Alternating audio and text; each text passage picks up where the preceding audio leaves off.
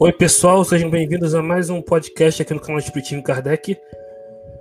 E hoje vamos estudar o artigo né, de 1859, de maio, né? Cenas da vida particular espírita. E hoje eu estou aqui com o Antônio. Antônio, por favor, se presente. Boa noite a todos. Eu sou Antônio Coelho, sou aqui de São Paulo e nós participamos aqui dos trabalhos espíritas na Sociedade Espírita Francisco de Assis, casa sediada aqui na Vila Prudente e é uma alegria poder estar participando com vocês aqui desse programa. E Rui, uh, nos fale um pouco mais sobre esse artigo. Nossas saudações iniciais a todos que nos assistem, oportunamente assistirão, ao Eric e ao nosso convidado de hoje, Antônio Coelho. No nosso agradecimento, nosso pedido a Deus que nos conceda a inspiração dos bons espíritos para mais esse estudo da Revista Espírita. Selecionamos, desta feita, um artigo que está em maio de 1859, como Eric adiantou, intitula-se Cenas da Vida Particular Espírita. Ele, por ser um artigo extenso, não, é, não será lido na sua integralidade neste momento. Entretanto, pedimos a, a permissão dos amigos para ler a introdução, que nos situa bem quanto ao seu conteúdo, para seguir trocarmos ideias sobre as principais instruções nele contidas. Diz Kardec: apresentamos no último número, abril de 1859, o quadro da vida espírita em conjunto. Seguimos os espíritos, desde que deixam o corpo terreno e esboçamos rapidamente as suas ocupações.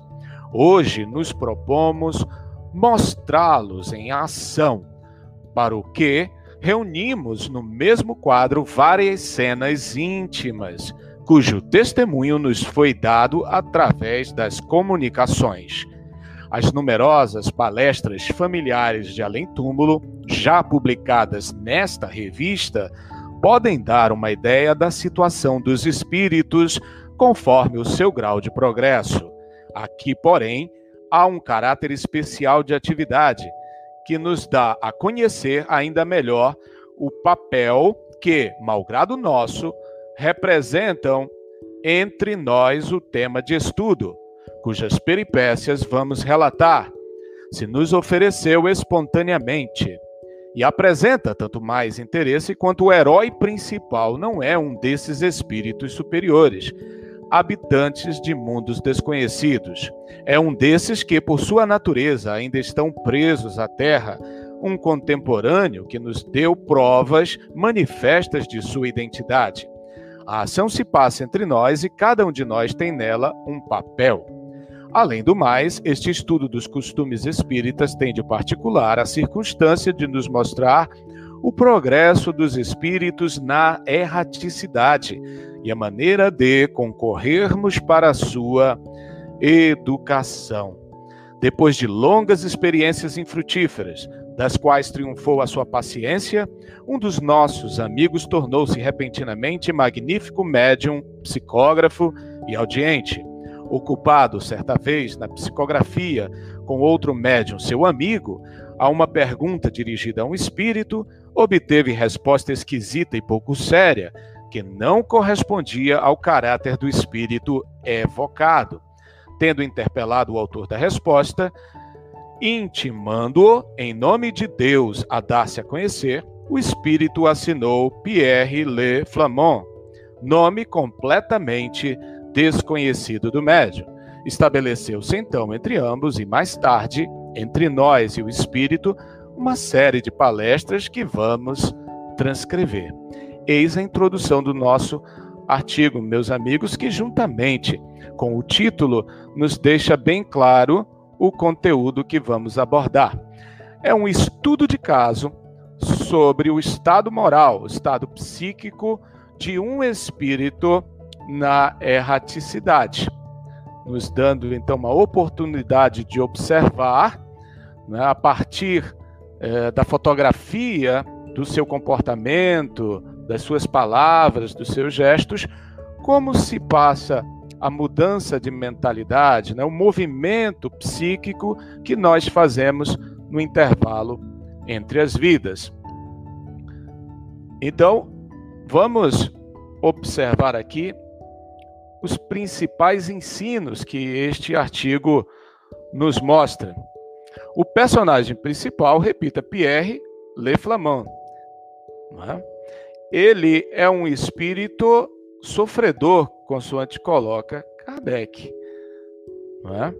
Ele é, então, observado e não meramente entrevistado. Que, é que nós podemos dizer a respeito disso é, no contexto da metodologia espírita? Kardec nos convida a tomar nota do comportamento do, do espírito e não simplesmente dialogar com o mesmo. Como compreender essa postura de Kardec neste artigo e em vários outros, meus amigos? Bem, eu acho que um texto bom para a gente falar da metodologia sempre é o texto do, da introdução do Evangelho segundo o Espiritismo sobre o controle universal, né? Então não se limitar a pegar apenas a opinião pessoal do, do espírito, né?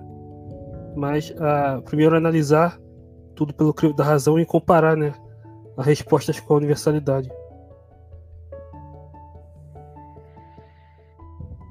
É, eu queria lembrar também que é, os espíritos, é, quando estão no mundo espiritual, no primeiro momento, eles continuam exatamente como eram quando encarnados. Então, é, essa mudança se dá aos poucos e a gente tem que fazer realmente uma análise bastante criteriosa, porque as informações deles, por vezes, procuram nos tirar do caminho daquele objetivo principal. Algumas vezes nos nossos trabalhos, quando a gente faz a evocação dos espíritos, eles procuram, num primeiro momento, meio que querer enganar a gente do, do objetivo sério deles, né?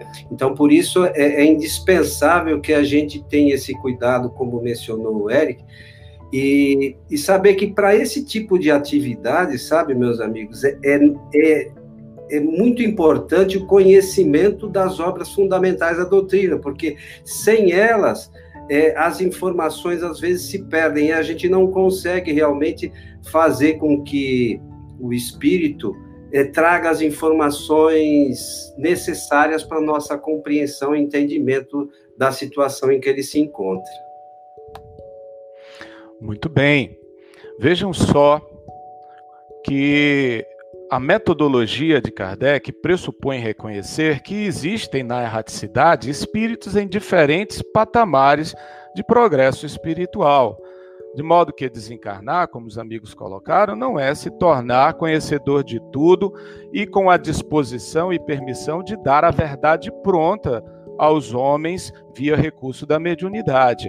Então, Kardec, compreendendo eh, bem esse fato, nos mostra que a metodologia para a, o conhecimento espírita implica tomar os espíritos como auxiliares, como às vezes objeto de estudo, de modo que você não vai se limitar a perguntar o que você quer conhecer para que ele dê pronto. Você precisa observar a, das suas palavras, dos seus gestos, daquilo que ele fala, da maneira pela qual ele responde, não é, a sua, o seu perfil psicológico. E daí, não é, nós temos um fenômeno para cuja lei nós vamos ter, é, é, com base nessa observação, condição de inferir, não é, de é, poder enunciar comparando diversos espíritos que têm comportamentos análogos. Você pode observar no capítulo 1 de A Gênese, é que Kardec expõe isso um pouco é, no item, a partir do item 14, quando diz: olha, nós no livro dos Espíritos abordamos a perturbação como uma fase inicial né, da erradicidade. Mas não foi por ter perguntado aos espíritos superiores: vem cá, existe perturbação? Sim ou não? Não foi com esse método. Observaram né, Kardec, seu grupo, seus companheiros, diversos espíritos ingressando na erraticidade. É? Fiz, fizeram um acompanhamento múltiplo de várias pessoas, passando por este processo que é desencarnar, que é vivenciar o intervalo da vida, para observar que todos os comunicantes, logo após a sua morte, apresentavam um estado de confusão das ideias, um estado durante não é, o, o seu desenlace, a sua, a seu apego ainda à matéria e aos seus respectivos costumes. Então, disso, né, da observação do comportamento confuso dos espíritos, é que Kardec enunciou a lei que rege, que retrata esse fenômeno. A lei ou teoria da perturbação. E assim para outros conceitos e princípios espíritas. Espíritas, quer dizer, não se trata apenas de pergunta e resposta para obter tudo mastigado vindo dos espíritos superiores.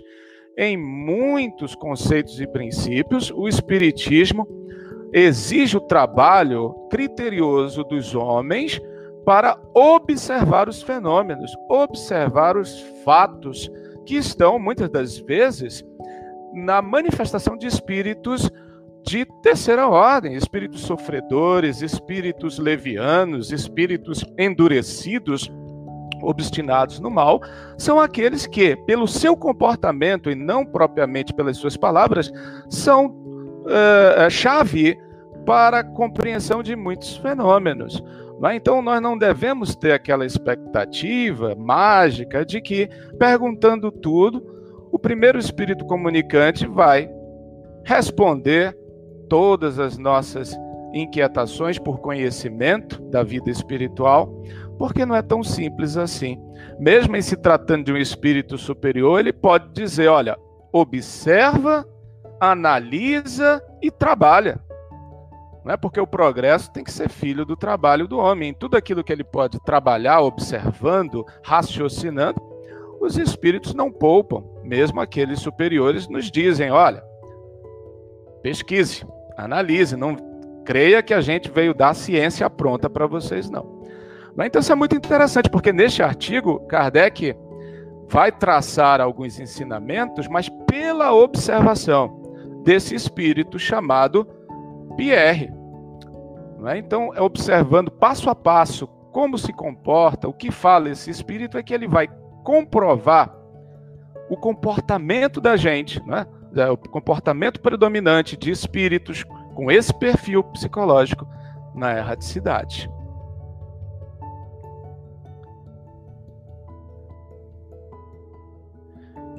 O que as conversas com o espírito Pierre mostram acerca da localização dos espíritos na erraticidade e da possibilidade que eles têm de se deslocarem e irem a toda parte? É algo que também nós podemos identificar como questionado no texto. Eu gostaria de ouvir os amigos a esse respeito. Eu, eu posso aqui, para acho que uma questão do livro dos Espíritos responde bem, né? Essa questão é a 1012, né? É, vou ler aqui. A 1012. Haverá no universo lugares circunscritos para as penas e gozos dos espíritos, segundo seu merecimento? Resposta: Já respondemos a essa pergunta. As penas e os gozos são inerentes ao grau de perfeição dos espíritos. Cada um tira de si mesmo o princípio de sua felicidade ou de sua desgraça.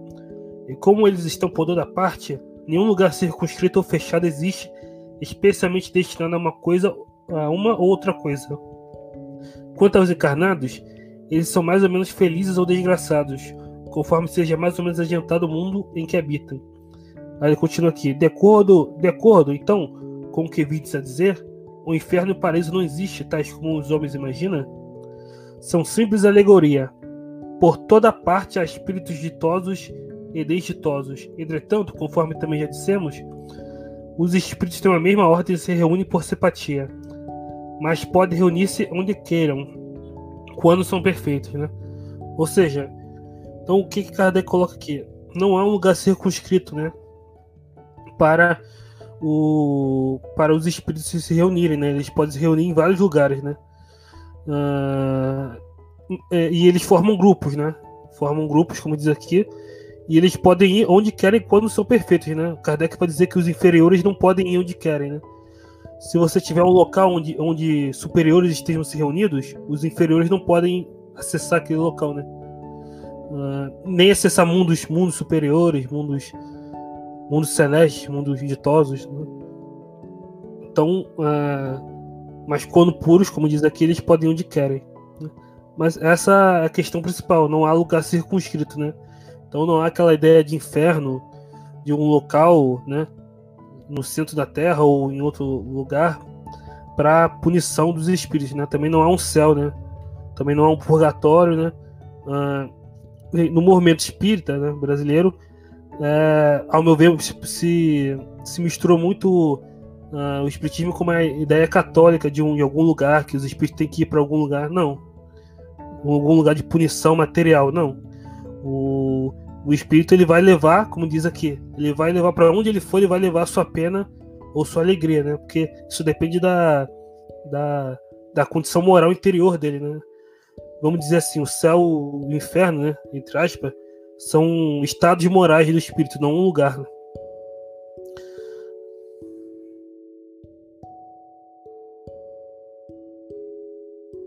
Só lembrando aqui no início dessa questão, é, a gente sempre lê, né? Já é, que ele, na 1012 que ele fala já respondemos isso e ele já respondeu isso na questão 87 do livro dos Espíritos, né? Que ele pergunta os espíritos ocupam uma região determinada ou circunscrita no espaço?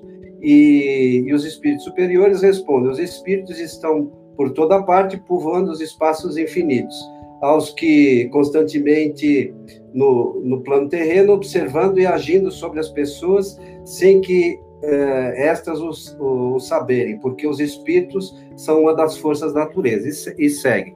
Então, é, essa é uma das questões mais importantes que a gente às vezes não, não leva em consideração, que os espíritos estão em torno de nós. E no caso aqui, essas informações trazidas por esse espírito são de fundamental importância, mas a gente não pode esquecer que os espíritos estão em torno de nós por alguns motivos. E algumas vezes é, é, nós somos recebemos algumas inspirações desses espíritos, por vezes boas e por vezes não tão boas, e que acabam nos conduzindo a situações meio complicadas na nossa caminhada. Mas a gente, como eu disse no início da, da nossa conversa, a gente precisa entender que esses espíritos que estão à nossa volta, é, quando retornam para o mundo espiritual, eles não sabem tudo, o conhecimento deles continua sendo limitado quando quando estavam encarnados, né? E essa, e essa limitação faz com que, por vezes, eles procurem buscar prejudicar alguém. No caso desse espírito, a gente vê num primeiro momento que ele, que ele vamos dizer assim, tentou brincar com o médium, mas depois ele se propôs a fazer uma mudança, e isso é, é de fundamental importância para o espírito que está no mundo espiritual por vezes eles levam longos períodos até se é, é, conscientizarem da necessidade da mudança para se tornarem espíritos melhores, né? Ter aquela ligação com Deus e, e no decorrer aí ele fala sobre essa questão. Mas é importante a gente lembrar que que tem uma outra questão, o Eric falou da, do, do movimento espírita, existem algumas questões relacionadas a, a, espíritos ainda em condições não muito boas, que a, algumas casas dizem que existe um grupo de espíritos protetores dessas casas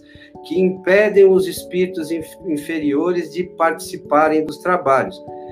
E aí a gente lembra da, da máxima do Espiritismo, que fora da caridade não há salvação, como é que uma casa espírita não vai, não vai querer receber um espírito que está com problema para ser assistido? Como assim, né? Então, é, as coisas, a gente precisa pensar um pouquinho como exatamente elas funcionam, e esses espíritos vão a locais que têm trabalhos espíritas, sobretudo, para ganhar conhecimento e, por vezes, poderem participar, porque no primeiro momento ele disse que não, ele não sabia que ele podia participar das questões relacionadas à doutrina, né? No, ao longo da, da, da primeira conversa que o médium teve com ele, ele não sabia que ele podia dar a palavra e trocar informações com, com o médium que estava recebendo a psicografia dele, né?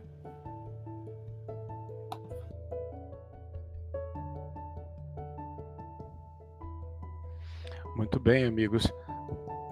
Realmente interessante observar que, neste caso concreto, nós temos um espírito desencarnado há cerca de 15 anos nesse estado de sofrimento, um espírito ainda de, de terceira ordem, um espírito imperfeito, e que confessa: olha, eu vou ao teatro, eu me misturo aos encarnados para observar sua ocupação. 15 anos na erraticidade, ele tem essa conduta. Isto realmente desmistifica, na linha do que o Antônio e o Eric falaram, essa ideia de que o mundo espiritual é algo impenetrável, distante de nós, não é que é, nos põe em dificuldade para uh, nos relacionarmos com os espíritos. Não, os espíritos abundam, sobretudo os imperfeitos, em torno de nós, estão permanentemente nos observando, fazendo uma interação com aquilo que pensamos, com aquilo que agimos e isto nos serve de alerta não é, para observarmos melhor as suas narrativas. É? Outro dia, conversando, colocando ali na rede social é, uma, uma observação sobre colônia, o Antônio Coelho postou um comentário muito útil à minha reflexão. Eu disse olha, a questão da colônia me parece criação fluídica dos pensamentos dos espíritos, a, a, a teoria que nos leva a compreender esse fato. E o Antônio cogitou assim: olha, mas pode ser também uma confusão do espírito na relação, no trato com o mundo de encarnação. Ele pode estar confundindo os cenários, achando que ele está observando o mundo espiritual, quando na verdade atordoado ainda, né, naquele estágio de perturbação, ele admira, sem reconhecer, o mundo físico. Né? Então, isto é, nos dá mais uma, uma variável, nos dá mais uma possibilidade para compreender o quão prudente deve ser a nossa interpretação sobre o que esses espíritos narram a respeito da sua localização, da sua ambientação na erraticidade. Perfeito, né? E isso, como a gente já falou em outros episódios, é esse estado de perturbação, né? Do espírito que ainda acredita que está vivo, né? Muitas vezes ele acredita que ainda, que ainda tem um corpo, ele acredita, ele acredita, né? Por uma questão de ilusão, de perturbação, que ainda precisa comer, que ainda precisa beber, mas ele não precisa de nada disso, né? Porque ele não tem órgãos mais, né? Ele espírito não tem órgãos. Então, é, e aí ele, ele tem ele tem ele tá nesse estado de ilusão, de confusão, então ele cria essas essas criações fluídicas que são temporárias ou, ou ele ou ele ele pode, como você como vocês falaram, se confundir com o mundo dos encarnados mesmo. E mas se um espírito desse vier na, na reunião, a gente precisa entender que é um estado de, de perturbação, né? Que é um estado de confusão e não uh, tratar essas revelações como se fossem fatos, né? Exatamente como vocês colocaram. Olha, tem, tem alguns casos de, de perturbação. Só lembrar aqui, a perturbação, normalmente, para os espíritos mais evoluídos, ela, ela passa mais rápido. Para os espíritos mais atrasados, vamos chamar assim, ela, por vezes, demora um pouco mais. E, e, existem alguns fatos interessantes, porque boa parte dos espíritos, quando retornam para o mundo espiritual, eles é, o fato de eles serem espíritos não significa que eles se lembrem como funciona o mundo espiritual, como é que as coisas se passam.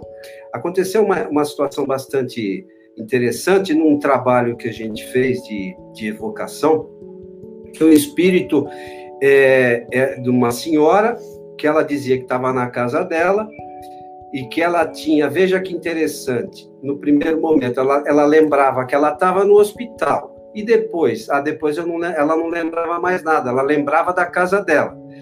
E aí ela, ela só estranhava aquilo que a gente já sabe, que, que o pessoal não conversava com ela. E a conversa foi desenrolando e, e, e sabe, a gente conversando ela não se dava muito conta, porque às vezes você tem que ser um tanto quanto sutil para não ofender o espírito, né, a ideia que ele tem da situação que ele está enfrentando. E, e, engraçado que isso foi inspiração aí de algum amigo espiritual. Eu perguntei para ela assim: qual é, foi a última vez que a senhora tomou banho?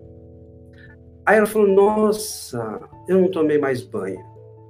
Então veja que é uma coisa simples, né, que fez com que ela caísse na situação real. Então, é, a boa parte dos espíritos que estão no mundo espiritual não sabem do funcionamento do mundo espiritual. É, é, então, às vezes eles falam, relatam, como o Rui mencionou, está numa, numa localização física, mas eles estão na localização, localização física material. Eles descrevem, por exemplo, um hospital porque eles estão ainda, eles desencarnaram o espírito deles permaneceu no local onde ele estava. Aí ele descreve onde, o que ele está vendo, o local que ele está vendo. É, é, não é mentira o que ele está falando. Só que, por isso que eu, eu, mencionei também no início, a gente precisa saber é, conhecer a doutrina, porque às vezes fala isso, para, vamos analisar como é que é essa situação. Não é que ele está num lugar que é um hospital, ele desencarnou, ele permaneceu no hospital e ele está descrevendo o que ele está vendo. São coisas diferentes. Então a gente às vezes toma uma coisa pela outra, né? Esse é um problema.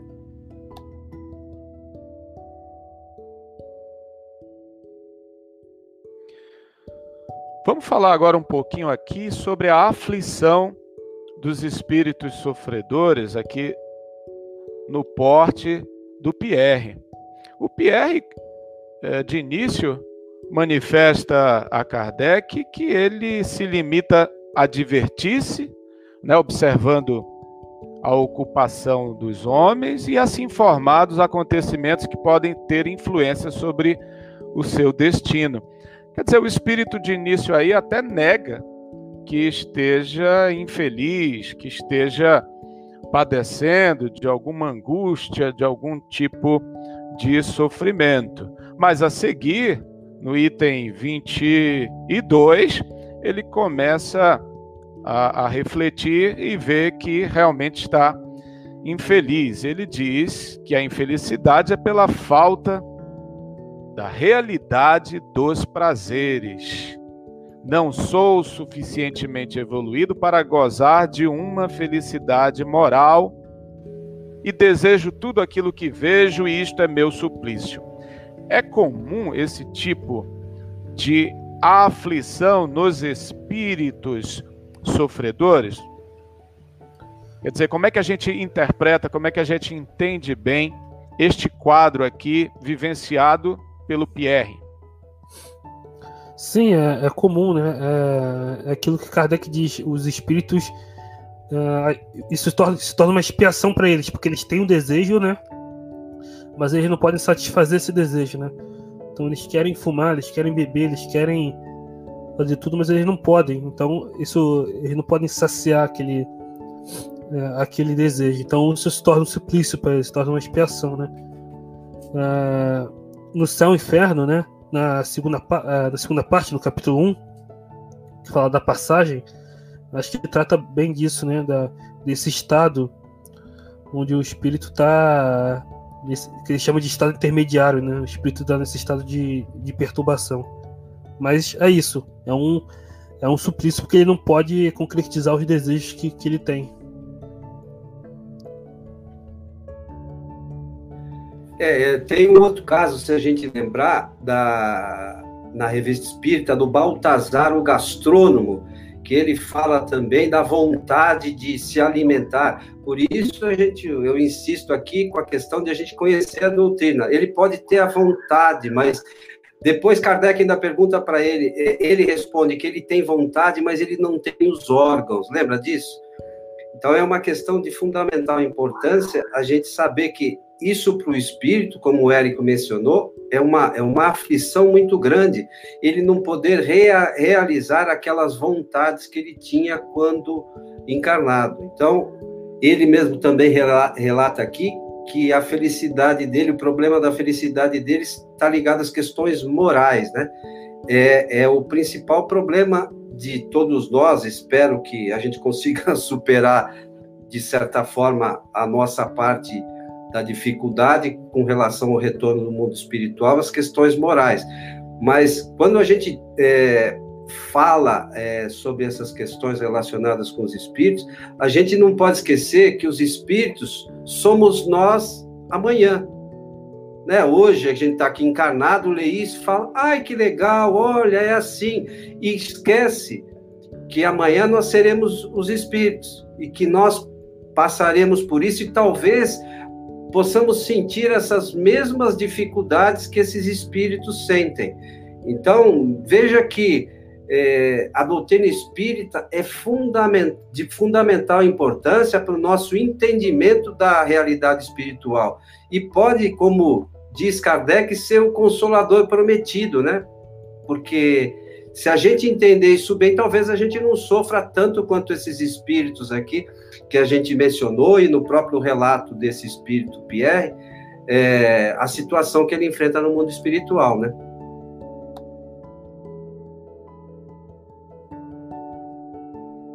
Muito bom. Vejam que há uma relação íntima nesse tipo de privação, nesse tipo de aflição, com o gênero de vida que tenha tido esse espírito no mundo de encarnação. Os espíritos sensualistas, os espíritos que só cogitam das ocupações, dos entretenimentos, dos atrativos e afazeres materiais, uma vez desencarnados, têm muita dificuldade de ter percepções, sentimentos, aspirações diferentes disso. Então, se sentem é, é, apaixonados sem poder saciar os seus desejos pelos seus apetites materialistas. Entretanto, há outro gênero ainda de angústia fundado no cometimento de faltas. É importante a gente entender que na erraticidade nos tornamos mais sensíveis e de posse dessa sensibilidade nós vamos recordar é, com grande pesar das faltas que cometemos e das imperfeições morais acumuladas. Isso tudo gera também uma angústia, um certo estado de culpa, de pesar, de remorso que vai nos inclinar oportunamente ao arrependimento e, sucessivamente, ao desejo de reparar as faltas e de desenvolver virtudes, não é, para substituir os estados de imperfeição. Então, aquele espírito que vai para a erraticidade, não é com é, muitos pesares acumulados, né, em virtude de imperfeições e faltas, ele tende a ter uma angústia, né, uma aflição mais exacerbada que um outro que leva menos, não é? que praticando boas ações, que tendo um pensamento, um gesto sempre afetuoso, virtuoso, é? se sente sensivelmente na erraticidade, num gozo, num certo estado benéfico, de esperança, de paz, que, diferentemente do primeiro, né, o poupa de uma fase de, de culpa, né, uma fase é, de aflição. Né? Então, é a nossa aspiração, como disse o Antônio, né? enquanto estamos aqui, nós temos que observar que existe uma educação, um movimento, um processo educativo de nós mesmos a ser efetuado, a fim de nosso retorno à erraticidade não ser assim, é, cheio de angústias e aflições. Mais alguma observação, amigos?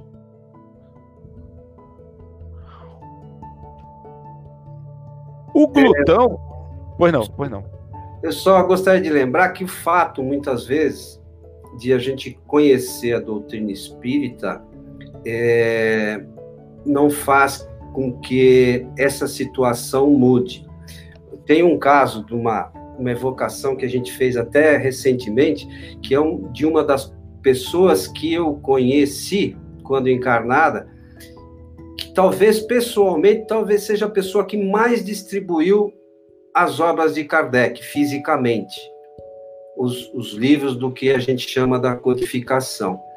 Mas é, ele tinha uma crença é, não exatamente naquilo que a gente procura estudar, né, as obras de Kardec. A crença dele é, era um pouco diferenciada, como a gente vê aí na doutrina do modo geral. E na evocação que nós fizemos dele, veja, é, já faz, no nosso tempo aqui, cerca de dois anos que ele retornou para a pátria espiritual. É, para nossa surpresa, um espírito responsável pelos trabalhos disse que ele ainda estava em, certa perturbação, tendo em vista a visão que ele tinha é, quando encarnado do mundo espiritual. E quando ele retornou para o mundo espiritual, a realidade era completamente outra daquela que ele imaginava. Veja que interessante. Então, é de fundamental importância a gente conhecer a doutrina mesmo conforme eh, os espíritos superiores ensinam, conforme o Rui mencionou, que Kardec fez uma série de experiências para chegar a essas conclusões, não é coisa assim achada de algum lugar, né? Às vezes a gente pode falar, não, criou essa teoria, isso foi uma coisa, foi um trabalho elaborado, ao longo de mais de 12, 13 anos, 15 anos de trabalho é, ininterrupto, buscando, como foi lido no início, a, as informações dos espíritos ao longo da sua vida no mundo espiritual, para poder concluir que essas que chegar a essas conclusões que a gente vê, né? Sim, por isso que interessante isso que você falou, né? Ele estava nesse estado de perturbação porque ele tinha uma visão, enquanto encarnado, do mundo espiritual materializado, né? Por isso que eu sempre digo, muita gente diz assim, não, não é importante discutir essas questões, se espírito tem órgão, se o mundo espiritual é assim ou assado. Eu falo, não, é sim importante, porque dependendo da visão que a pessoa tem do mundo espiritual, ela vai ficar mais tempo nesse estado de perturbação, de ilusão, né? Porque se a pessoa, se a pessoa tá aqui encarnada e pensa que quando chegar no mundo espiritual vai ter sopa, vai ter uh, vai ter transporte público, vai ter aeróbus, a pessoa vai chegar lá, vai, vai, vai entrar nesse estado de ilusão e não, e não vai perceber que está nesse estado de ilusão. Agora, se a pessoa já tem essa ideia de que o mundo espiritual não é assim, a pessoa uh, já tem meios de perceber que está nesse estado de perturbação, de ilusão, de sair sair mais rápido disso, né? Exatamente. E sair não só para ter uma outra percepção, mas ter claro o objetivo da erraticidade. No nosso episódio imediatamente antecedente, batemos muito neste ponto. É saber que a erraticidade tem um fim de elucidação psíquica. Não é para você se entreter não é com as imagens e se entreter com as outras pessoas, com os outros espíritos, como de início Pierre demonstrou ter feito aqui neste artigo, que na erraticidade nós procuramos meios de nos instruir, não é para reparar as nossas faltas, para desenvolver, exercitar virtudes ainda não internalizadas. A erraticidade é uma etapa de aprendizado, não é muito séria. Então, se se cultiva como a erraticidade como um, um passeio de turismo, lazer, não é? Isso nos aliena, nos é, é, é faz perder essa essa utilidade, a visão dessa utilidade. É? Então, aqui nos mostra este artigo. Né? Quer dizer, o ruim não é você estar numa colônia tomando sopinha e andando de ônibus. O ruim é que você, neste tempo, você não faz o movimento psíquico que é próprio de ser feito. O que, é que eu andei fazendo na minha encarnação, de, de, de bom ou de mal? Quais são os meus pontos fracos? O que, é que eu tenho aí? A saudar perante a justiça divina, qual é meu aperfeiçoamento prioritário. Então, o conhecimento que o Espiritismo nos faculta é dessa ordem, moral, não é para não perder tempo. Não tem essa com o espírita, né, de dizer descanse em paz. Não, é um trabalho que continua, muita ocupação em prol do nosso crescimento espiritual, não é mesmo, amigos?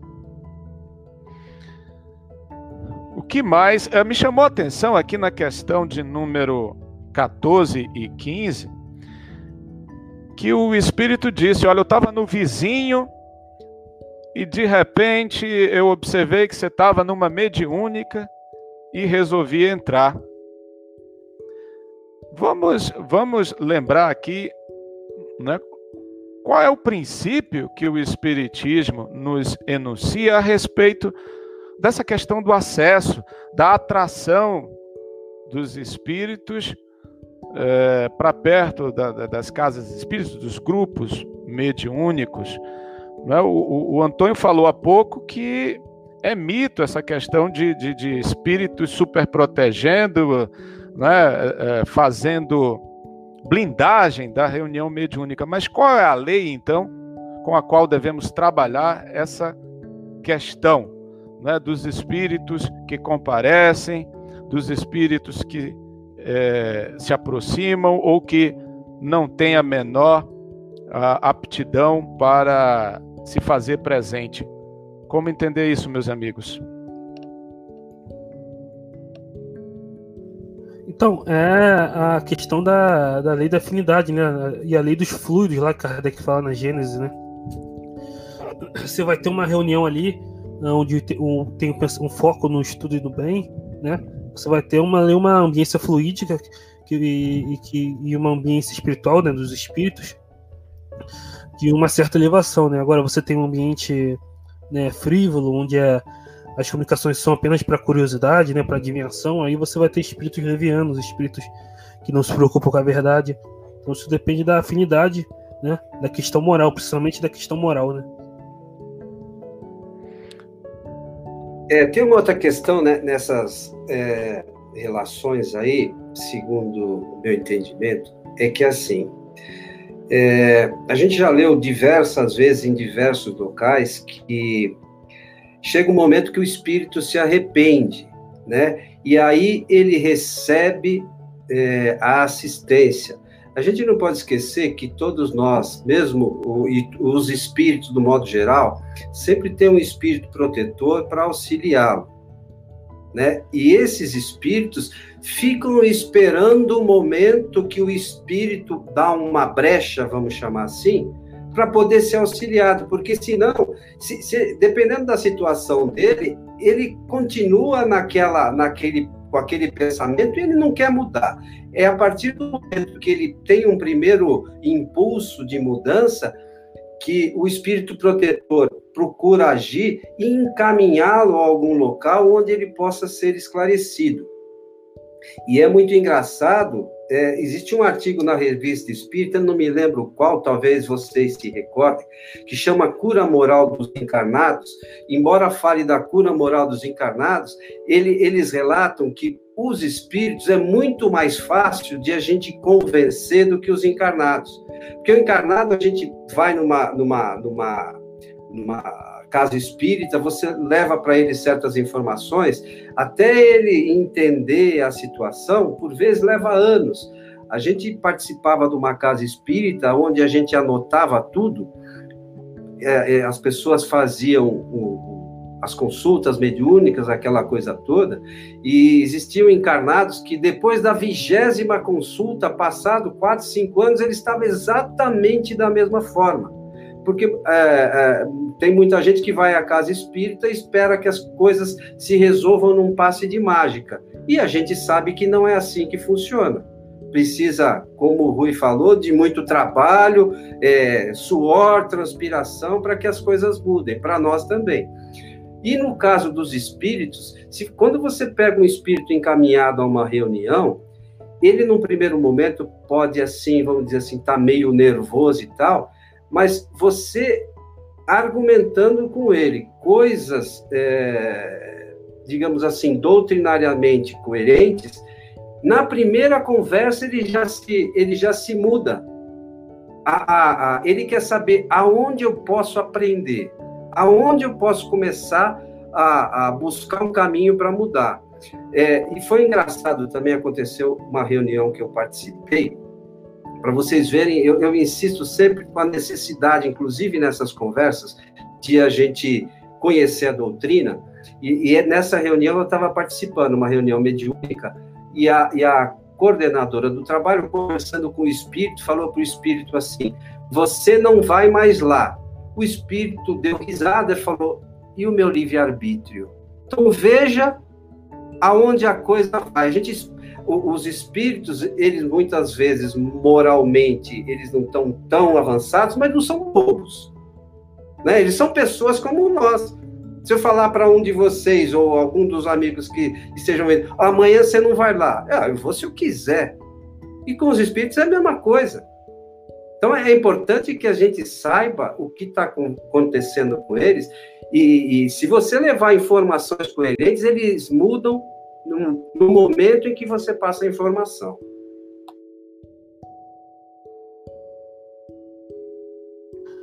Antônio, uh, pelo que eu vi aqui, o artigo que você citou é de 1869, julho, né? Questões e problemas. Mas é. Isso mesmo. Mas é isso mesmo. Uh, eu acho que isso é muito uma, uma visão que se tem no movimento espírita de que você no, no, no centro está protegido, né? Como se houvesse uma proteção mágica. Não. Uh, Uh, os espíritos vão vir dependendo da afinidade. E, e Kardec, inclusive, ele, ele, ele falava de reuniões familiares em casa, né? Então não é, não é, não é só no, no centro, né? Você pode fazer em casa também e aí vai depender da mesma forma da afinidade. Muito bem. No livro dos médios, nós vamos ter capítulos dedicados especialmente a este tema, né? Da influência moral do médium é? e da influência do ambiente, né? da, da influência que o grupo como um todo exerce sobre a qualidade dos espíritos, nem tanto dos espíritos que se aproximam, como o Antônio estava falando, né? abundam em torno de nós espíritos imperfeitos, então nós não podemos ter uma expectativa de que eles estarão afastados diante de uma vigilância moral elevada. O que se pode estabelecer é a assistência dos bons espíritos, isto sim.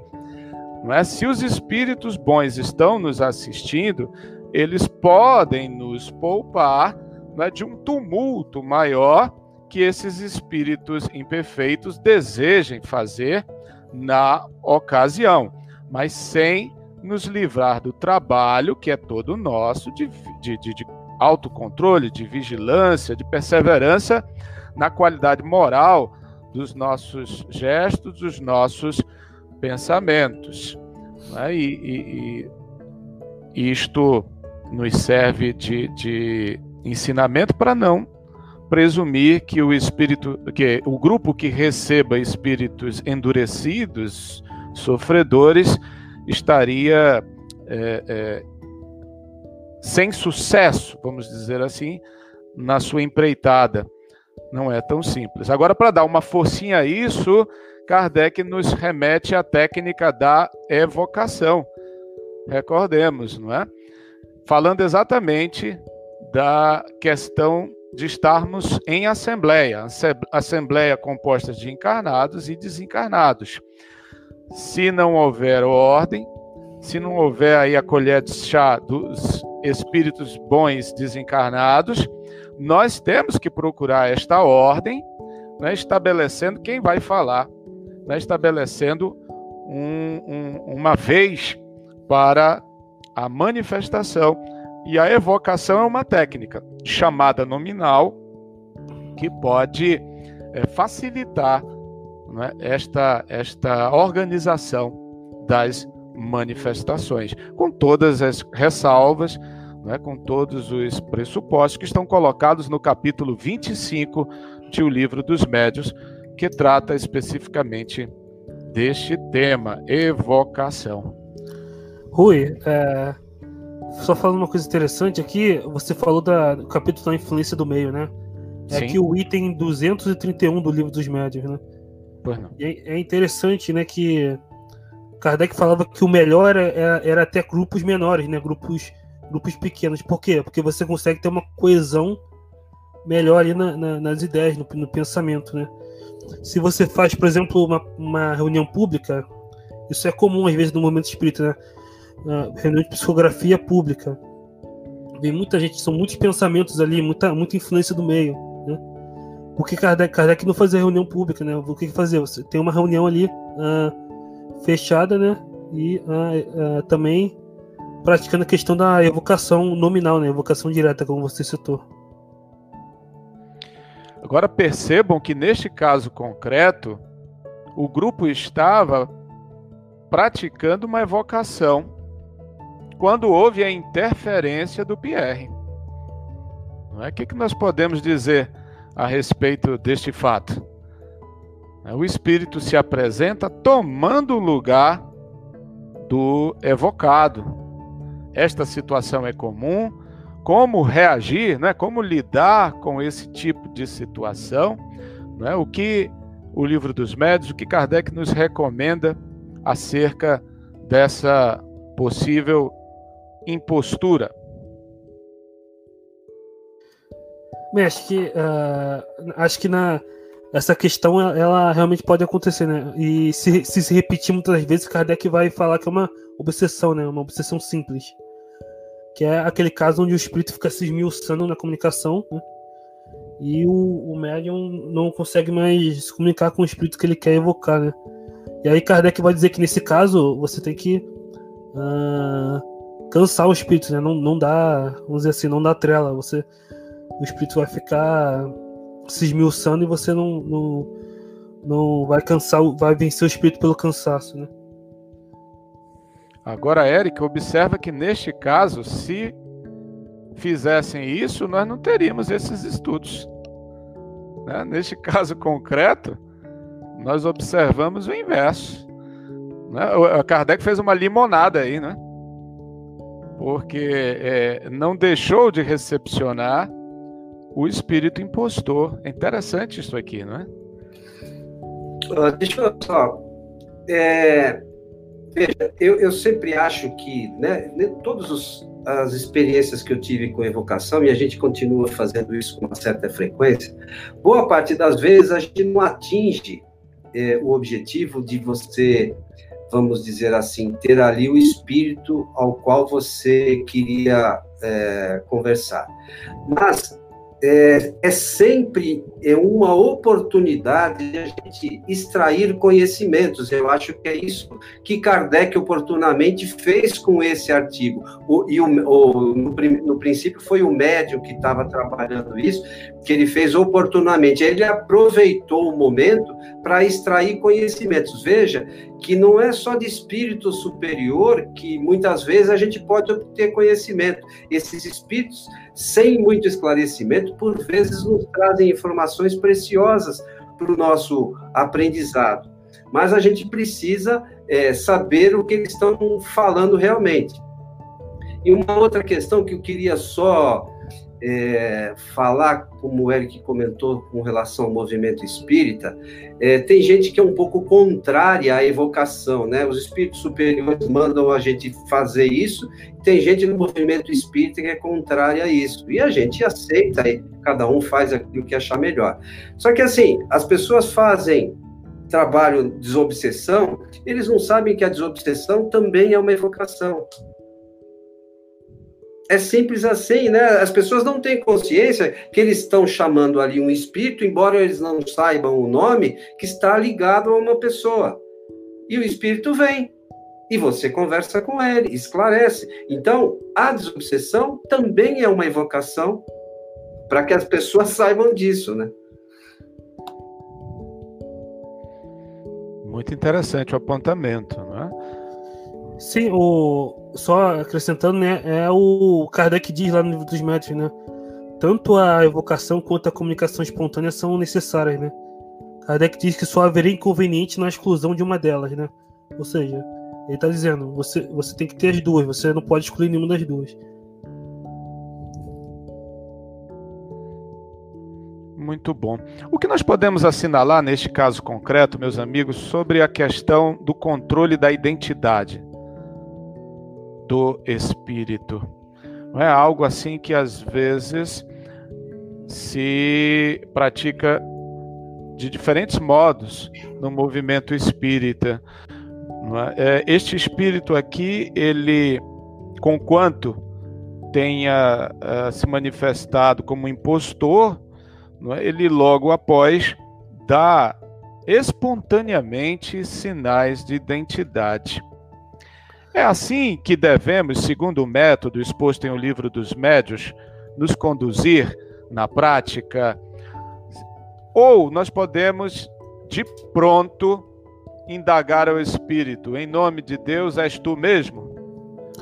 É? Qual seria a melhor abordagem para a identidade, para, para obter sinais de identidade? Combina uma coisa a outra, né? deixa a, a, a conversa rolar um pouquinho para ver se chega. O que nos ensina a doutrina? Então, é, é, essa daqui eu separei especificamente um trecho, né, que acho que responde bem. Lá no, no livro dos médios tem um capítulo chamado Identidade dos Espíritos, né? E no item 258, Kardec vai dizer o seguinte: Ao passo que se recusam a responder perguntas pueris e extravagantes, que toda a gente teria escrúpulo em lhes dirigir, se vivos fossem, os espíritos dão espontaneamente provas irrecusáveis da sua identidade, por seus caráteres que se revelam na linguagem de que usam, pelo emprego das palavras que lhe eram familiares, pela citação de certos fatos, de particularidades de suas vidas, às vezes desconhecidas dos assistentes, e cuja exatidão se pode verificar. As provas de identidade ressaltam, além disso, um sem número de circunstâncias imprevistas, que nem sempre se apresentam na primeira ocasião, mas que surgem com a continuação das manifestações. Convém, pois, esperá-las sem as provocar, observando-se cuidadosamente todas as que possam decorrer da natureza das comunicações. Né? É, para quem quiser ler aí, é o item 258 do Livro dos Médios. Ou seja, o que está dizendo aqui? Que você tem que ter uma constância na conversa. Né? Kardec diz que para conhecer um. Tem uma, um trecho um trecho de Kardec que ele diz que se, é, se precisa tempo para conhecer os homens, mas ainda é necessário para conhecer os espíritos. Né? O espírito você não vê. O que você tem ali? Você tem a linguagem, né? Então você precisa de um tempo, de uma constância conversando com ele, né? E aí a, a, as provas de identidade vão vir espontaneamente, né? Você não tem que ficar pedindo, indagando, né? Porque imagina, você morreu, você chega lá do outro lado e, e você vai numa reunião e as pessoas ficam indagando, indagando, indagando. Você vai se sentir desconfortável. O espírito pode se sentir desconfortável. Não querer responder, ele tem livre-arbítrio também, né? Então Kardec diz aqui que você tem que esperar, né? Uh, você dialoga, dialoga e, e espontaneamente ali, com, com, em várias sessões, vai surgir provas, né? Ele cita aqui uh, textos, é, é, emprego de palavras que lhes eram familiares, né? Pela citação de certos fatos, de certas particularidades de suas vidas, às vezes desconhecidas dos assistentes, né? E cuja exatidão você pode verificar. Né? Ou seja, a, a, palavras que a pessoa usava em vida, né? Apelidos, né? Uh, fatos que o médium e os assistentes ali não conheciam, né? Isso tudo vai ser uma prova de identidade, mas Kardec diz aqui, você tem que esperar que aconteça, né? Você não, não pode ficar indagando em cima, em cima, em cima. É uma coisa que vai acontecer. Parece que é mais ou menos isso que ele fez uh, no artigo aí em questão, né? Mas eu queria ressaltar uma, uma, uma questão, é que isso, a meu ver, depende muito do objetivo das reuniões. Então, se você está lá numa reunião, numa casa espírita, recebendo a psicografia, cada um que vai mais ou menos é, saber se aquilo tem a ver é, ou não com o desencarnado que ele foi lá buscar a informação. E, lamentavelmente, as pessoas não acreditam muito, buscam ainda isso de forma. É, a gente entende que passam por problemas, por momentos difíceis, e buscam as casas espíritas assim de forma vai uma na outra querendo receber uma mensagem e esquece que muitas vezes essas mensagens vêm em muito maior quantidade através dos sonhos e as pessoas não têm nem consciência que aquilo é uma verdade, que aquilo é realidade e a informação que ele recebeu através do sonho é do, do ente querido mesmo trazendo aquilo que ele queria saber, mostrando para ele a situação que ele se encontra. Então, é, precisa tomar muito cuidado com isso, eu acho, com relação a essas questões, pessoal que vai buscar psicografia. E uma outra questão sobre psicografia ainda, é, que eu que lembro sempre, é, é, é o seguinte: o fato de um espírito trazer uma psicografia, vamos esquecer essas coisas pessoais, vamos dizer as coisas mais doutrinárias. O fato de um espírito trazer uma, uma psicografia, ele está externando o conhecimento dele não significa que aquilo é a verdade no mundo espiritual. Por isso é que Kardec fez tanta experiência. E às vezes a gente toma uma informação de um espírito. Quem é esse espírito? Ah, é um espírito aí. O, o, o espírito traz uma mensagem e de repente aquilo passou é, a ser verdade absoluta no meio espírita. É, é um cuidado que a gente precisa ter. Vamos ver, olha, o espírito falou tal coisa os espíritos superiores nos, nas obras fundamentais de Kardec disseram o, quê? E aí a gente faz essa, esse cotejamento para ver se realmente a informação que esse espírito está trazendo tem alguma relação com a doutrina. Boa parte das vezes a gente tem visto que não tem nenhum nada a ver com a doutrina. Mas, lamentavelmente, como o meu amigo Milton Filipe sempre diz, e, e o Herculano Pires também dizia, o, o nós somos assim meio uh, novidadeiros, né? A gente gosta de novidade, não importa se é verdade ou não, sendo uma novidade tá legal, né?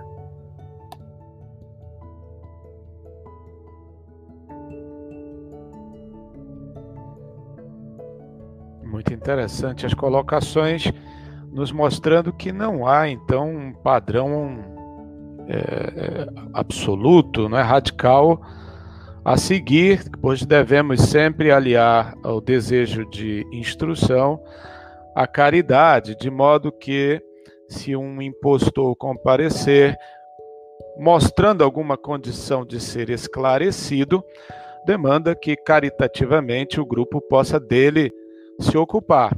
Entretanto, se a sua intenção é malévola, é, se deseja desviar o grupo, da sua finalidade, né, de tumultuar o trabalho, aí realmente ele deve ser colocado em seu lugar. Falando ainda do, do, do ponto inicial da minha pergunta, não é? E o que mais nós podemos é, retirar deste artigo, meus amigos?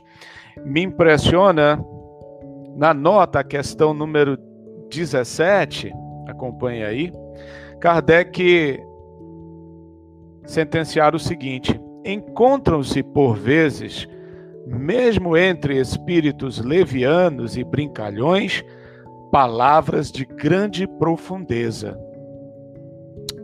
Este eu que não está morto é toda uma filosofia. Como nós devemos compreender isso? Que esses espíritos levianos e brincalhões, espíritos de terceira ordem, eles têm um avanço intelectual digno de estudo? Não é que às vezes há uma falta de compensação no progresso moral e intelectual que devemos sempre discernir no trato com os espíritos? Não é? é a gente já viu que por caridade os impostores devem ser admitidos aí dentro das possibilidades de esclarecimento e acolhimento. Mas e com relação à instrução pelos espíritos levianos e brincalhões, não é? Como é que a gente pode estar mais atento a esse tipo de coisa, a esse tipo de manifestação na comunicação com esses espíritos? Não sei se eu me fiz entender. Né? O Kardec disse aqui: olha, o, o espírito leviano, ao falar eu não estou morto, nos mostra um conteúdo a ser estudado. Né? Então isso significa que é, por mais humilde, né, por mais imaturo, vamos dizer assim, que seja um espírito, sempre com ele nós podemos obter um, um aprendizado? É, aquilo que Kardec falava, né? É, pegar o que tem de bom na comunicação e, e rejeitar o que tem de ruim, né? A comunicação pode ter partes boas e partes ruins, então você tem que passar pelo crivo, né, pela peneira da razão e separar o que tem de útil e o que, o que não tem e o que não, não tem de útil, né? Um espírito pode ser da terceira ordem, mas tem um certo grau de elevação intelectual, né? Kardec diz que só com o tempo, né, o progresso moral e intelectual se equilibra, né? Uh, o progresso intelectual ele, ele ajuda no progresso moral, né? Dando conhecimento do bem e do mal, né? O espírito compreende o bem e o mal, desenvolve o livre-arbítrio, né? Mas só se equilibra com o tempo, né? Essas duas coisas. Então, você pode, você pode ter coisas boas na comunicação de espírito da terceira ordem, né? Tanto em questões intelectuais quanto em ensinamentos morais. Cabe a quem está na reunião separar né, o joio do trigo. É, por isso, mais uma vez aqui, eu falo da, da, da gente buscar o conhecimento na doutrina para a gente poder separar o joio do trigo, porque se a gente não conhece bem a doutrina, a gente não vai saber nem o que é joio nem o que é trigo, né? Estudando, a gente já dá uns tropeções grandes, né? É, erra bastante, imagine se a gente não, não buscar esse conhecimento. Então, é, as obras de Kardec estão aí à nossa disposição já faz muito tempo, né? Desde 1857 os livrinhos estão lá e hoje na internet você pode baixar isso com uma facilidade tremenda.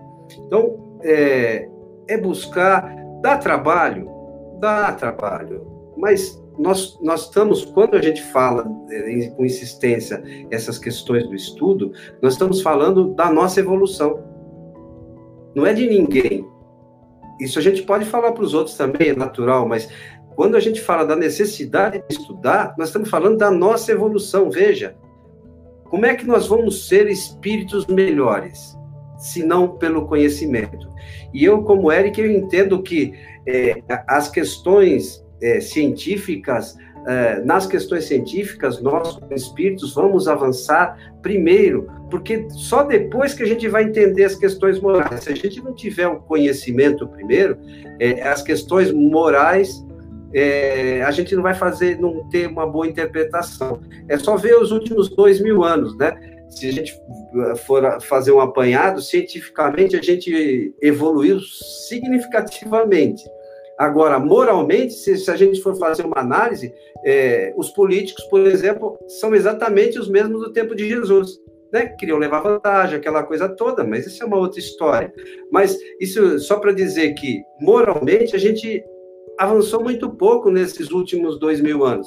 E os ensinamentos de Jesus, além das obras de Kardec de 1857, os ensinamentos de Jesus já têm dois mil anos. E a gente ainda está tropeçando nas próprias pernas, né? E nesse tropeço nós podemos fazer mau uso da nossa intelectualidade, não é?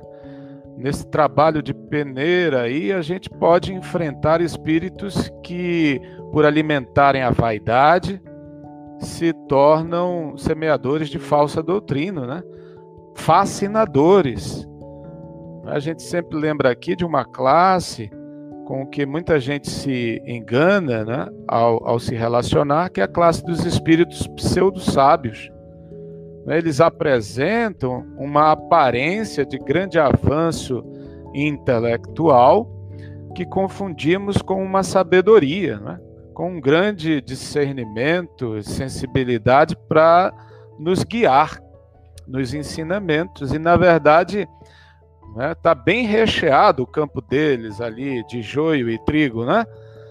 A casca de bananas, a gente tende a ficar muito impressionado pelo poder que eles têm de, de enunciar raciocínios, ideias bem concatenadas e acabamos sem perceber enveredando por teorias pessoais que são infundadas. Tem esse senão, não é, meus amigos? Da fascinação. Alguém pode lembrar para gente? Bem, uh, posso dar aqui uma, uma explanação, né? A, Kardec lá vai falar dos três tipos de obsessão, né? A obsessão simples, fascinação, né? Subjugação, né? Lembrando que, antes de tudo, para ser considerado obsessão tem que ser uma ação tenaz, né? Tem que ter a tenacidade, né? Todos nós sofremos influências negativas dos espíritos, mas para ser obsessão tem que ter estar na tenacidade, né? Uh, e aí você tem esses três tipos, né, que Kardec fala de, médiums, que se aplica aos médiums, né? A obsessão simples, fascinação e subjugação, né? Uh, obsessão simples, o médium ele tem consciência, né, de que está sendo alvo de uma obsessão. Já na fascinação não. O médium ele se torna completamente iludido, né? Ele não sabe que está sendo obsediado. Ele pensa que o espírito está se comunicando ali através dele. É um espírito bom, né? o espírito fascinador faz com que o médium se afaste de todo mundo, né? Que possa alertar ele. Faz com que ele escreva por horas e horas, né? Calhamaços, né? E, uh, e o espírito, o médium escreve os maiores absurdos, né? E acha que, tá, que tudo aquilo que ele está escrevendo é perfeito, é, é lúcido, né? Então é. Inclusive, eu recomendo o livro o Espírito, é, Os Espíritos e os Homens, né? Do Corre Massa que lá ele vai fazer um estudo com trecho da obra de Kardec sobre essa questão da obsessão nesse, nesse último livro que ele publicou, né, pela editora Nobilta. Uh, e falando aqui, uh, essa, a questão da obsessão é trabalhada no livro dos médiuns, no item 200 e a partir do item 237. Eu queria só falar um pouquinho dessas questões relacionadas aí à, à obsessão, a gente vê hoje, e não precisa correr muito, mas se tiver uma análise tranquila e serena, a gente olha para o nosso lado é, e a gente vê as pessoas se fascinarem por uma série de coisas, né? Uma se fascinam pela beleza, a outra se fascinam pelas coisas materiais, as outras se fascinam por um time é, de futebol, outras se fascinam pela doutrina espírita, e, e, muitas se fascinam por um monte de coisa ao mesmo tempo. E, e é, é, essa questão que o Eric lembrou. E, e, o médium, quando ele está sendo fascinado, é, ele acha que ele é o cara, né? acha que ele é o maior médio da história do mundo. Então, é, esse é um cuidado que e, e, e, a fascinação, segundo os próprios espíritos superiores, é a pior delas, né? E nós, como pessoas, né, no dia a dia, a gente também se fascina por outras pessoas.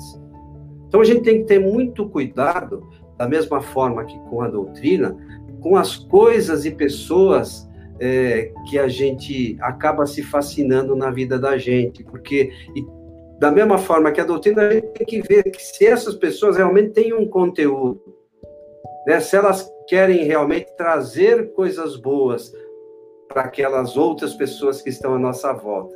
Na doutrina espírita, lamentavelmente, a gente vê um, uma grande quantidade de pessoas fascinadas por informações que o Eric lembrou no início, ninguém se deu ao trabalho de ir lá no, no, no livro O Evangelho segundo o Espiritismo, no controle universal e dar uma olhadinha no que aquele controle universal fala.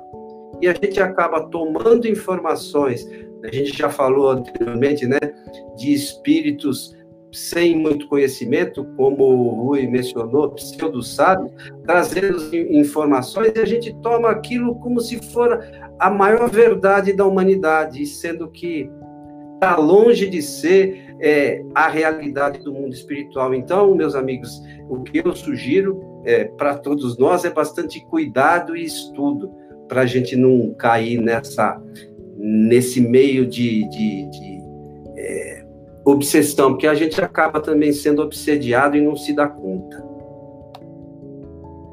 Boa advertência. Então, uma postura não só do desencarnado, mas essencialmente dos que estão encarnados né, e, pela cegueira do orgulho, estão propensos à, chamada fascinação, né, que nasce da má paixão, é? do exagero da admiração, da, da excessiva credulidade que temos por certas pessoas ou ideias, como disse muito bem nosso amigo Antônio Coelho.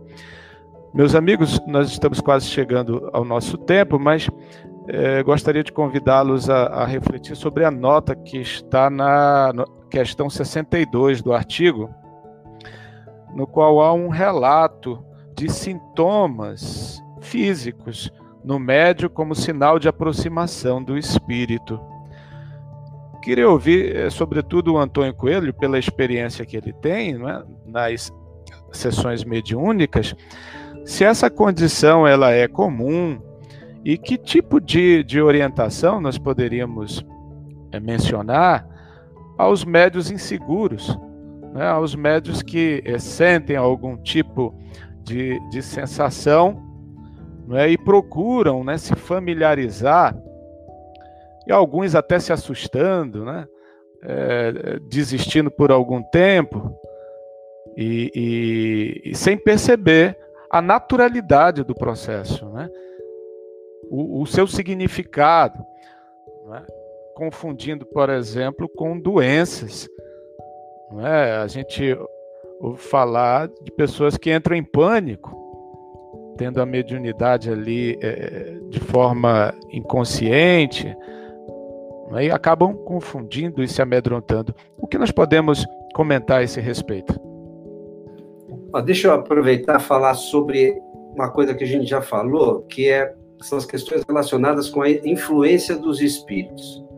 Então, é, existem algum, alguns casos, sabe, Rui, que os espíritos nessas circunstâncias acabam influenciando pessoas de forma negativa, vamos chamar assim, para que essas pessoas é, elas se distanciem da doutrina, que elas não busquem o conhecimento espírita. Fala, não, isso vai me dar medo, isso vai ser ruim para mim, e por falta de informação e esclarecimento, essas pessoas acabam se distanciando da doutrina.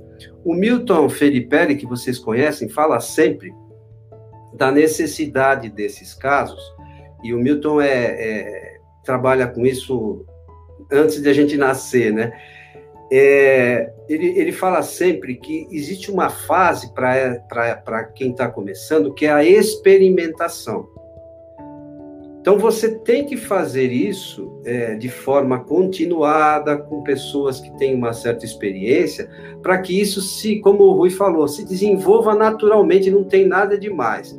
Existem alguns casos que tem alguns médicos que têm certas sensações, mas à medida que, que o médium vai se desenvolvendo, a coisa acontece tão naturalmente que o, o é, você que está ali na reunião, o médium nem se mexe.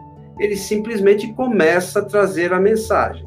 Né? E você, por vezes, conversa com os espíritos, o médium conversa normalmente, às vezes ele tem consciência do que conversou, outras vezes nem tanto, mas é, essa fase da experimentação você tem que fazer com pessoas que têm o conhecimento mediúnico.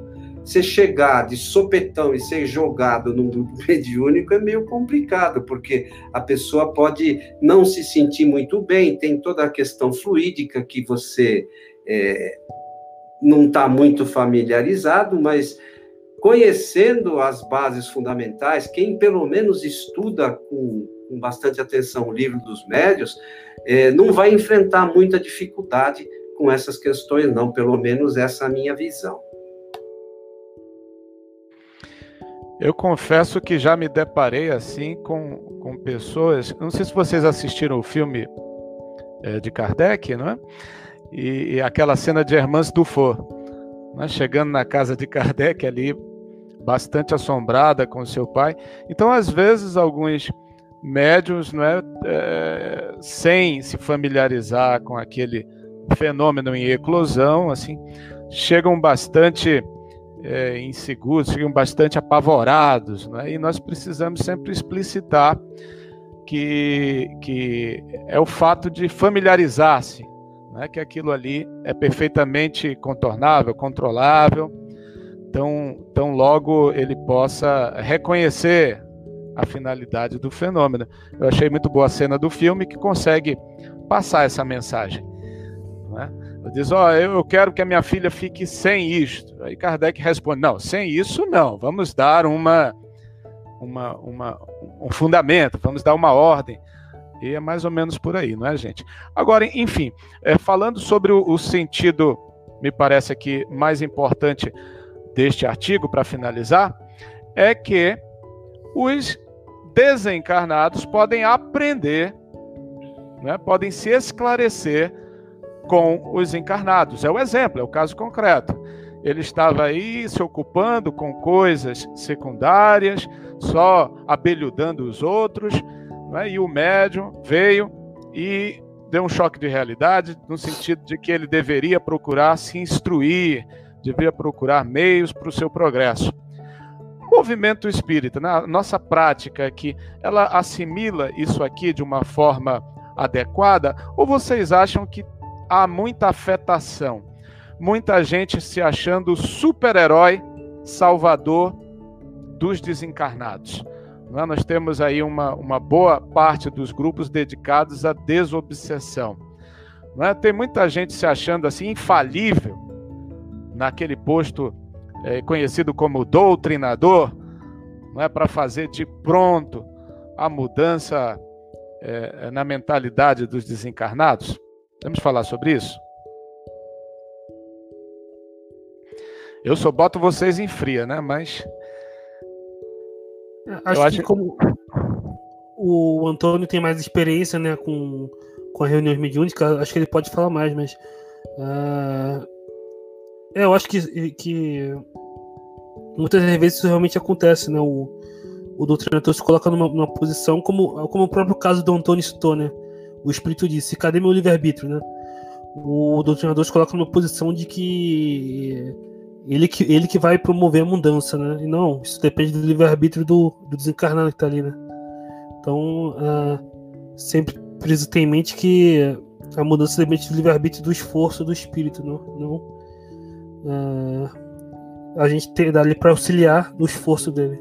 É isso. É, é, nós encarnados e desencarnados, nós temos como espírito três faculdades fundamentais que o Milton, vocês já ouviram algumas vezes lembrar: é a inteligência, a vontade e o pensamento. Então, é, se você, é, numa reunião, conversando com os espíritos, o espírito não tiver realmente com vontade de mudar, vai ser difícil você convencê-lo.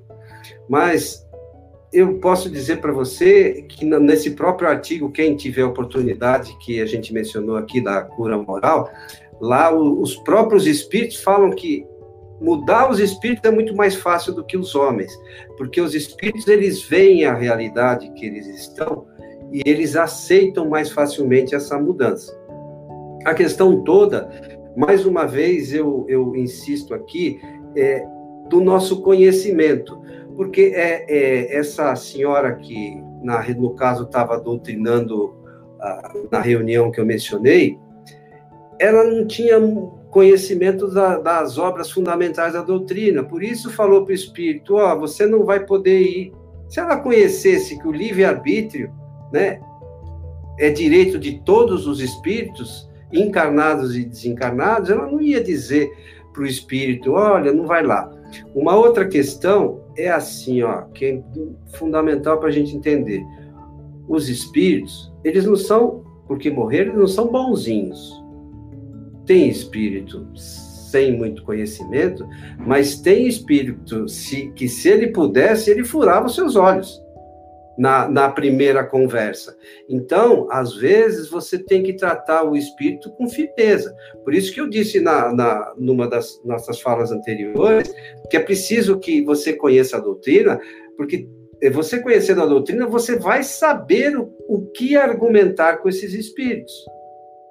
Né? Ele vai saber da necessidade que ele tem de mudar, uh, se, só se você de argumentos fortes, senão ele vai chegar ali, fazer o salseiro dele, atrapalhar toda a reunião, né? E vai embora. Então, é, é, é, é preciso que a gente conheça a doutrina. Eu insisto muito nisso e todos nós estamos aprendendo. Não é porque eu estou dizendo isso, ó, é preciso conhecer a doutrina, eu estou longe de saber uma fração, mas é preciso que cada vez mais a gente estude para saber os fundamentos, porque se a gente não souber os fundamentos, como é que eu vou dialogar com o Espírito? É, a meu ver, é, é, é nesse sentido que a gente teria que caminhar. Muito bem. Quando eu fiz a, a, a pergunta, realmente é para chegar no ponto da prudência, né, de que às vezes se supõe uma eficácia maior do que realmente a que se verifica, né, que supostamente conversar orientando espíritos necessitados seria uma coisa muito simples, que não requer preparo, que não requer nenhum tipo de estudo de argumentação. Interessante que, além da escala espírita, que nos apresenta o livro dos Espíritos, questão 100 e seguintes, nós temos a proposta de perfil psicológico presente em O Céu e o Inferno, a Justiça Divina, segundo o Espiritismo. Se prestarmos atenção bem na disposição, né, na, na, no, no partido metodológico da segunda parte dos exemplos, nós vamos observar categorias ali. Uh, espíritos endurecidos na erraticidade, são aqueles espíritos que se apresentam não é, como obstinados na, na, nas suas imperfeições e indispostos a receber qualquer tipo de esclarecimento, de início.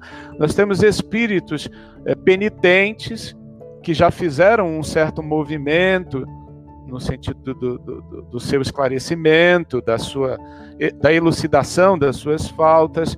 Nós temos espíritos em situações medianas, é? que ainda apresentam um certo sofrimento, mas com maior capacidade para receber instruções.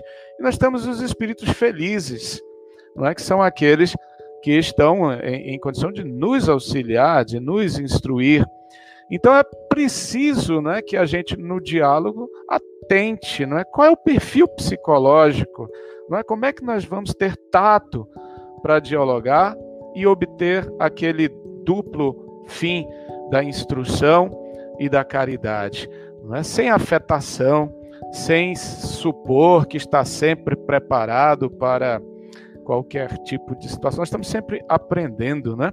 Então essa postura é um lembrete sempre atual para todos nós não é que lidamos uh, com a comunicação com os espíritos. Parece que o nosso horário está finalizando, né? Eu pergunto ao Eric se há participações. Sim, sim, tem bastante comentário aqui, então vou começar aqui a, a ler, né? Célia Bacchini, que está sempre com a gente, né? Comenta boa noite o canal Conhecendo o Pensamento de Kardec, né? Que é, é de, um, de um amigo meu, que eu recomendo, é, é, muito bom. Ele comenta aqui boa noite também. E ele pergunta como ficam as informações de André Luiz, né? Ah, acredito que, como a gente já disse, né, seria esse tipo de comunicação que fala né, de colônias e tal, seriam de espíritos ah, nesse estado de perturbação, nesse estado de ilusão, né? Que ainda não, eles ainda não perceberam que estão vivos, né?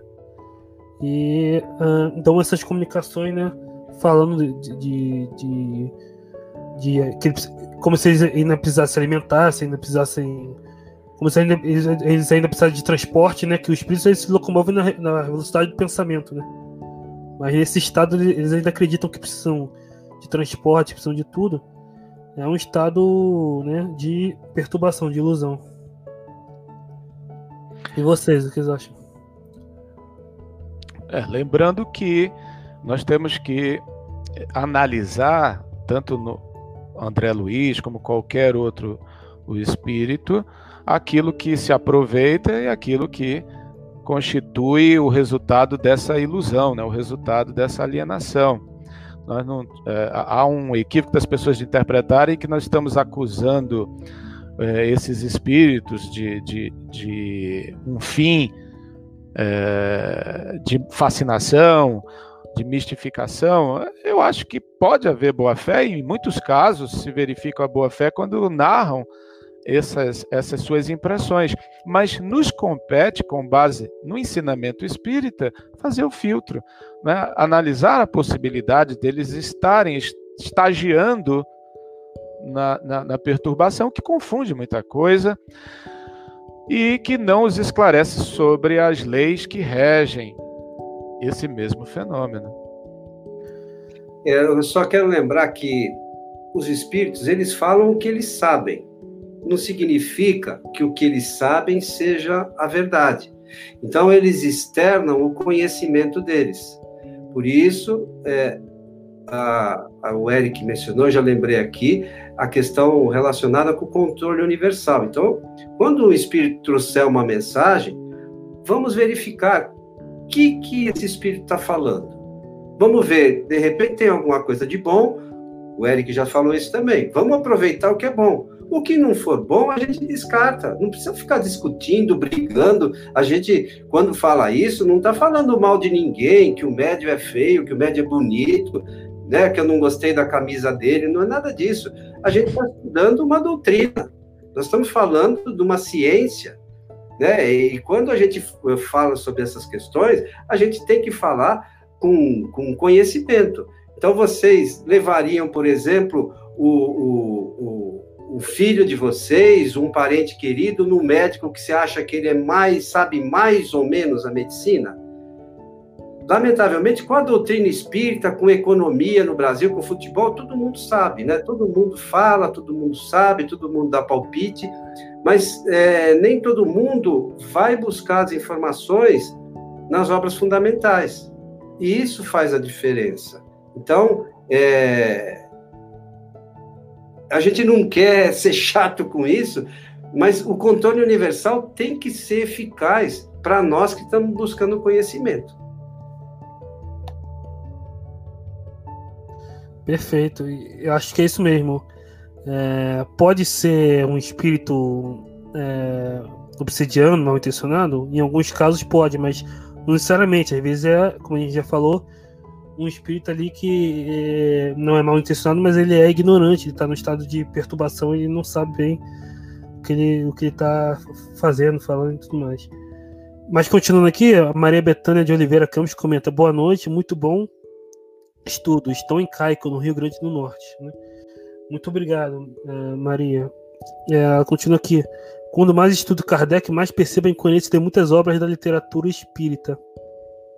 Sim, tem muita, é, tem muita coisa que se vende como espírita, né? Por aí que realmente a gente precisa peneirar, né? Como a gente está falando aqui.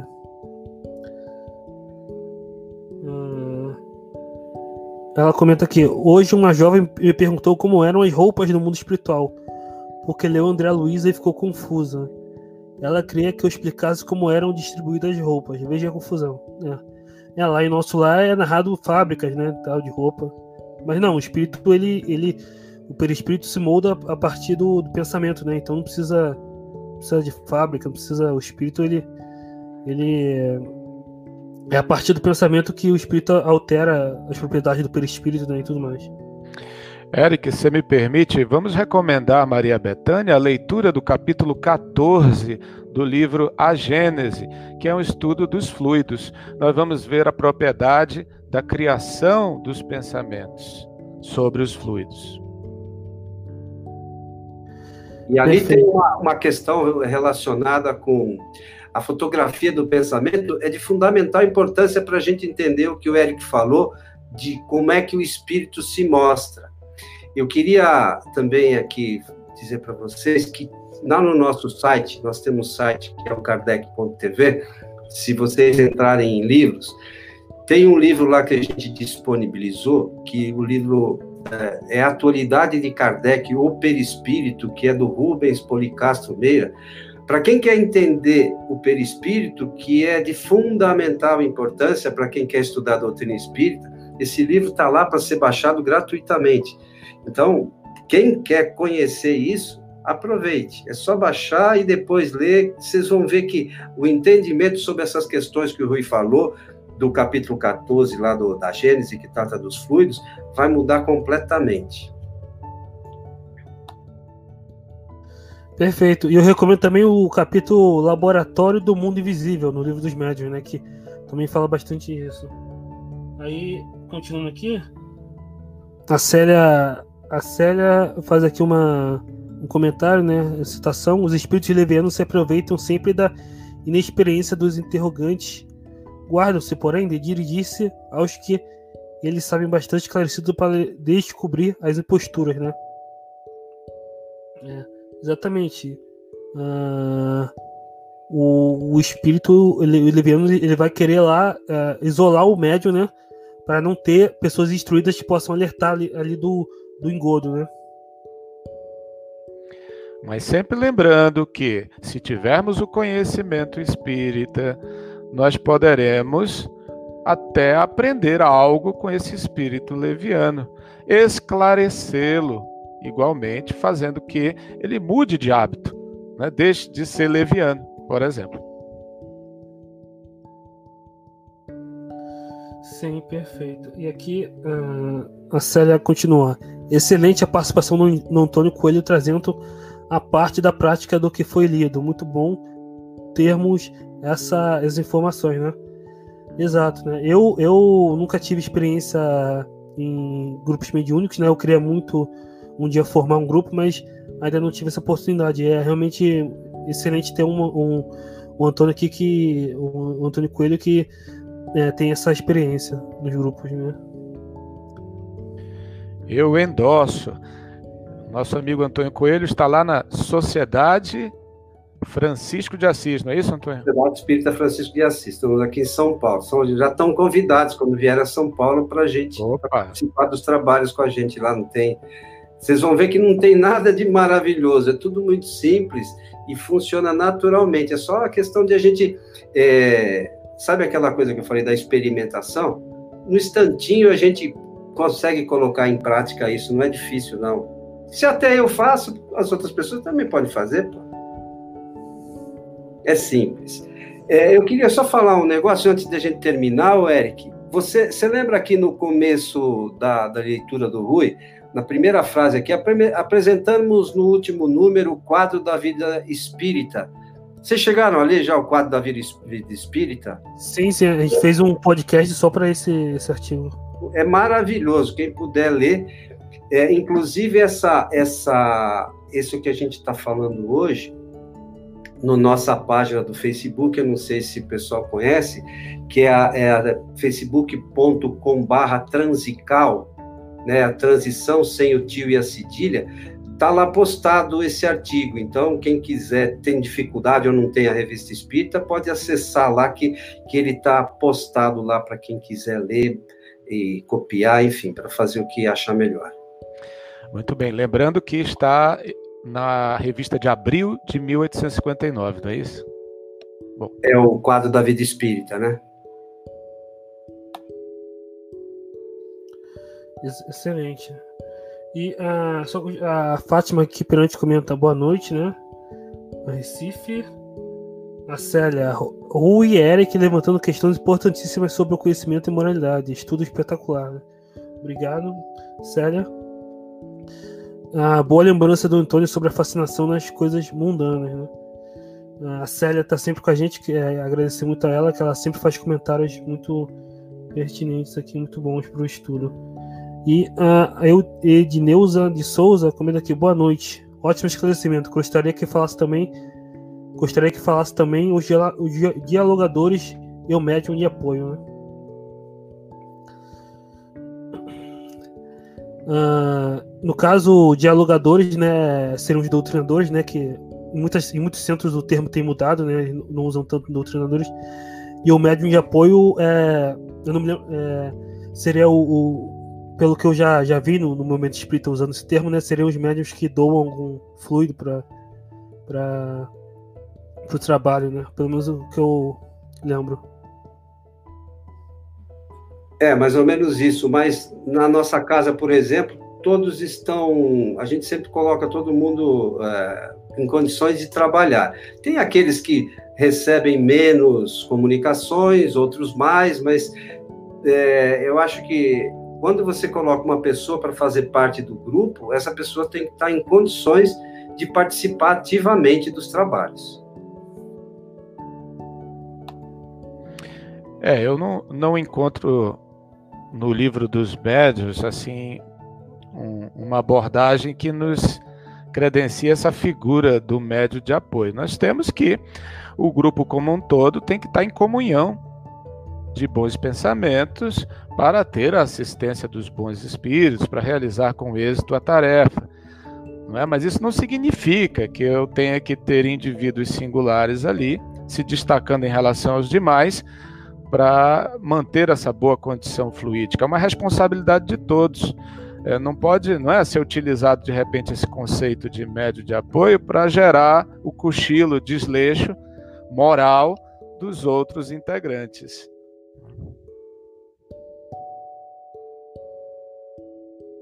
Então, acho que é isso, né?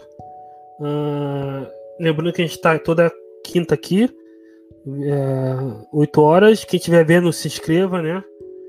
É, Inscrevam-se no canal, compartilha, curta, fala do podcast para seus amigos, né? Uh, vejam lá o, o, Eu vou deixar. Eu tenho aqui na playlist uh, uma lista de, de canais que eu recomendo, né? Tem lá o Allan Kardec TV, né? que é o canal do Antônio, e o que eu recomendo também é muito bom. E é isso, né? Nos vemos num, num próximo podcast. O, o, podcast foi gravado aqui no canal, né? Para quem não pôde assistir ao vivo.